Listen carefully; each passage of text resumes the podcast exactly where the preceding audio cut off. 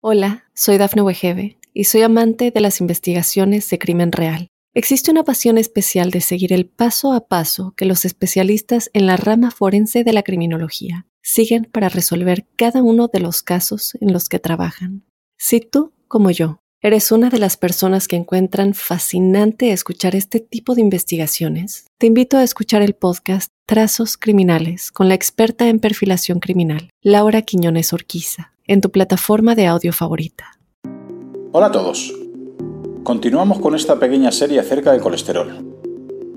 Hoy presentamos el tercer y penúltimo capítulo. Antes de empezar quiero repetir por enésima vez las gracias a Esteban Larronde por supervisar cada uno de los capítulos y por atender y resolver todas mis dudas. Hoy vamos a plantear una contextualización de 11 contra 11. Y no, no es un partido de fútbol sino de 11 parámetros de una analítica sanguínea versus 11 biomarcadores para evaluar un contexto clínico. Veamos primero los 11 parámetros del laboratorio. En una analítica de sangre podemos tener una ligera idea acerca de nuestros índices y si están bien o en proceso de enfermarnos. Para ello debemos revisar varios factores. 1. Colesterol total. Este es el parámetro más observado, pero en sí mismo nos dice muy poco y hay que contextualizarlo.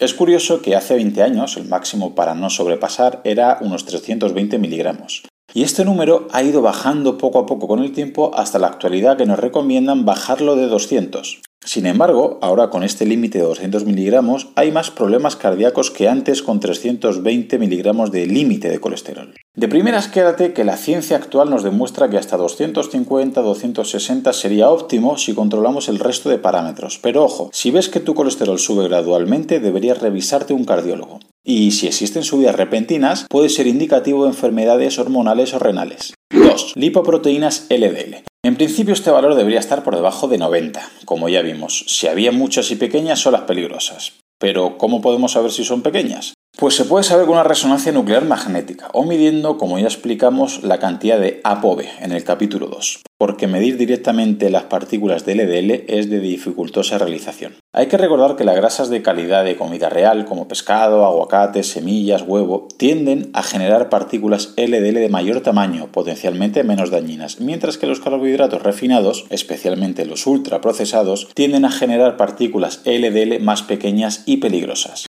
3. Lipoproteínas HDL. Este parámetro sí parece mostrar una correlación entre un HDL alto y buena salud cardiovascular. Ideal que este valor esté por encima de 60 o 65. Recuerda que es imprescindible para recolectar colesterol incluso de la placa y lo lleva al hígado para ser procesado, por lo que incluso cruzando el endotelio sigue sin ser un problema.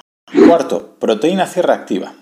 Si está alta significa que hay inflamación, por lo que tu cuerpo está luchando contra algo. Recuerda que no hay que ir contra la inflamación en sí misma, es un proceso fisiológico del cuerpo. Lo que hay que hacer es ver qué es lo que me está causando esta inflamación. Probablemente la alimentación sea parte de ese problema. Antes de intentar apagar esta inflamación, pregúntate, ¿pero por qué tengo esta inflamación? ¿Me ayuda o me perjudica? Y si es un estado fisiológico natural, ¿arreglo el problema apagándola? Ten en cuenta que las grasas de mala calidad, las existentes en los ultraprocesados, derivados cárnicos, aceites vegetales industriales, etc., son muy bajos en omega 3 y probablemente al alterar el omega 6 elevando a una alta temperatura crean una combinación bastante mala creando así un exceso de inflamación y empeorando el problema. Lo último que queremos es un estado de inflamación crónico de bajo grado, ya que entre otras muchas cosas dañará la salud del endotelio, haciéndolo más vulnerable o como dijimos, empeora la calidad de la carretera. Quinto, homocisteína. Este es un valor poco valorado, pero nos dará mucha información acerca de la existencia de rigidez y tensión en las arterias. Es un indicador que se suele dar cuando hay un exceso de la ruta emetor o un exceso de picos de insulina o si comemos cada 2-3 horas y producimos constantes estados postprandiales. También puede existir un problema en la homocisteína si hay una descompensación por exceso de metionina es un aminoácido que es abundante en la carne magra, y tenemos un defecto de glicina, que está en órganos y vísceras. Se suele tratar con vitamina B, pero una vez más, la prevención debería ser la mejor herramienta. Si comes mucha carne, no olvides incluir vísceras en tu dieta. Sexto, glucosa. No soy médico, pero personalmente me parece un dato un tanto engañoso. Y digo engañoso porque puede estar controlada esta glucosa durante años y pensar que la analítica está perfecta. Pero quizás no nos demos cuenta de que para mantener esta glucosa por debajo de 100, nuestro cuerpo puede que esté necesitando cantidades enormes de insulina para mantenerla en niveles normales. Es decir, la glucosa está en niveles óptimos. ¿Pero por qué? Porque hay alguien, el páncreas, que tiene una herramienta la insulina, que quita la glucosa de la sangre para acumularla en otros sitios, que luego veremos. Como ves, quitamos glucosa de un sitio para ponerla en otro lugar, pero parece que esta no es la solución, ¿verdad? Entenderás que la insulina está haciendo un trabajazo para ello, hasta que llegará un día en que el páncreas no podrá producir más insulina y a pesar de tener mucha cantidad de insulina, tendremos una diabetes. Esta es la diabetes tipo 2 o diabetes con hiper insulinemia. Esta diabetes tipo 2 se mostrará repentina, pero realmente lleva años desarrollándose. Lo que sucede es que estaba sin diagnosticar porque la glucosa en ayunas era normal y no veíamos que la insulina necesaria era cada vez mayor para mantener estos niveles de glucosa. Es por todo ello que la glucosa nos aguantará bien durante muchos años, sin saber que somos prediabéticos décadas antes de desarrollar finalmente una diabetes. La enfermedad más relacionada hoy en día con la mortalidad cardiovascular, al ser un estado de altos niveles de insulina y de glucosa en sangre, muy tóxicos. Recuerda que cuando la glucosa no está bien regulada, como por ejemplo en una hipoinsulinemia, diabetes tipo 1, o en una hiperinsulinemia, diabetes tipo 2, se empieza a acumular y a oxidar proteínas de tu organismo, creando productos de ligación avanzada. Y esta ligación hace que el endotelio se vuelva más vulnerable, que las LDL se hagan más pequeñas o que se oxide el colesterol, entre otras muchas cosas. Séptimo, insulina. Por lo que acabamos de ver, idealmente deberíamos estar por debajo de 12 mejor si es inferior a 10 o incluso a 8, un parámetro que habitualmente no se pide en las analíticas y es muy importante.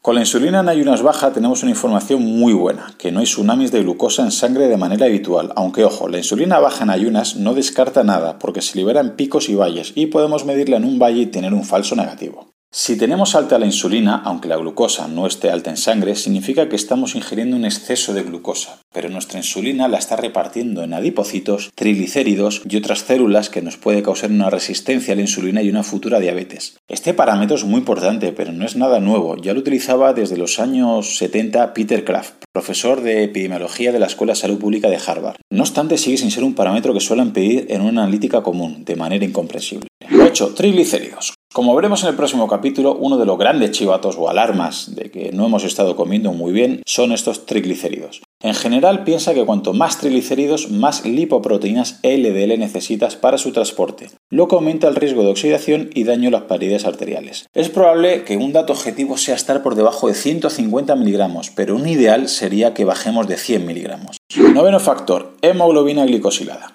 Es más fiable que nuestra glucosa en ayunas, para ver los tsunamis de glucosa en nuestra sangre durante los últimos 90 días aproximadamente.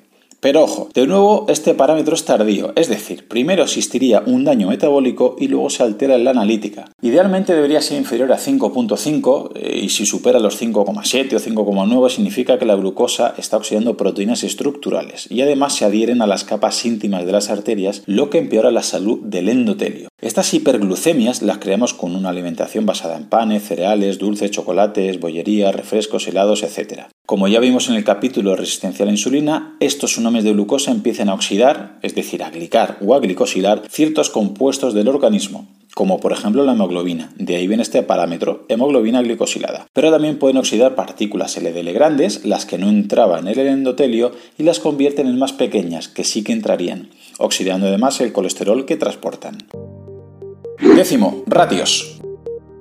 Ratio triglicéridos, colesterol HDL. Debemos poner como siempre todo en escala, es decir, menos de uno, sí sería una buena ratio buscar. Más de uno, empiezan posibles problemas. Entre 2 y 3 empezarían problemas bastante más serios. Más de 3 se vuelve imprescindible una estrategia para bajar esa proporción. Más de 5, graves problemas. Si es superior a 3.5 o 4 es sinónimo que hay una resistencia a la insulina. Es lo mismo que hablar de un síndrome metabólico o un estado prediabético. Es un marcador de dislipemia aterogénica con predominancia de partículas LDL pequeñas, lo que conlleva con mucha probabilidad otros problemas a nivel sistémico, obesidad, hipertensión, prediabetes, etc.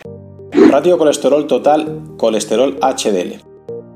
Ideal inferior a 4.5. Los niveles de HDL reflejan con mayor estabilidad nuestros niveles de triglicéridos, que son más fluctuantes y pueden variar de un día a otro.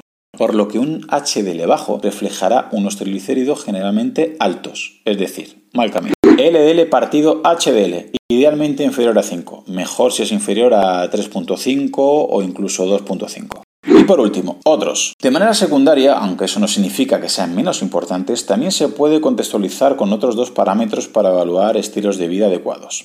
Como son la vitamina D en forma de vitamina 25OH y enzimas hepáticos como GGT, GPT o GOT. Como en breve le voy a dedicar un capítulo a la vitamina D y otro al funcionamiento hepático, no describiré mucho más hoy en el proceso para no hacerlo demasiado largo, que luego me decís que me enrollo mucho y que os aburrís. Como podrás entender, estos primeros 11 factores son básicos a la hora de poder realizar una fotografía de lo que sucede realmente dentro de nosotros. Pero hay que ver otras características que un análisis de sangre no puede ofrecernos. Tipo de información es paralela y complementaria y podemos ver en un contexto clínico. Hablamos de 11 biomarcadores.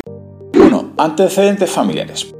Para ver la tendencia genética nos puede dar una idea de si tenemos más probabilidades a tener una facilidad a sufrir ciertos eventos. 2. Nivel de grasa acumulada en la barriga. Aunque la analítica saca bien, si vemos que se acumula grasa en nuestra barriga o tenemos un mal índice cintura-cadera, deberíamos revisar y cambiar hábitos. 3. Nivel de grasa visceral. Es la grasa más preocupante, más difícil de detectar, pero se puede valorar, por ejemplo, con una bioimpedancia, aunque ya hemos visto que tienen cierto margen de error. A mayor grasa visceral, peor funcionamiento de nuestro metabolismo. 4. Nivel de masa muscular. Es importante poseer un mínimo de músculo, además del tema óseo y de la calidad de vida, ya que nos facilita que el organismo dirija esas fibras musculares los excesos de glucosa o de insulina, por lo que nos sirve de escudo ante ciertas patologías. Quinto, nivel de fuerza. Por ejemplo, usando un dinamómetro. La fuerza es el gran olvidado, pero es un gran predictor de esperanza de vida. Sexto, horas de actividad física. Sería ideal mezclar tanto actividad física de baja intensidad, como caminatas, senderismos, paseos, etc., y actividad física de alta intensidad. Ambas son imprescindibles y complementarias. Séptimo, conexión social. Otra gran olvidada, pero la calidad de relaciones personales tiene mucha relación con la salud global de una persona, siendo así la exclusión social un fuerte predictor. Es probable que te parezca exagerado, pero la soledad mata más gente que la hipertensión arterial y la dislipemia juntos. Debemos recordar que el concepto de soledad es subjetivo. Puedes estar rodeado de gente y sentirte solo. Las relaciones sociales buscan calidad, no cantidad.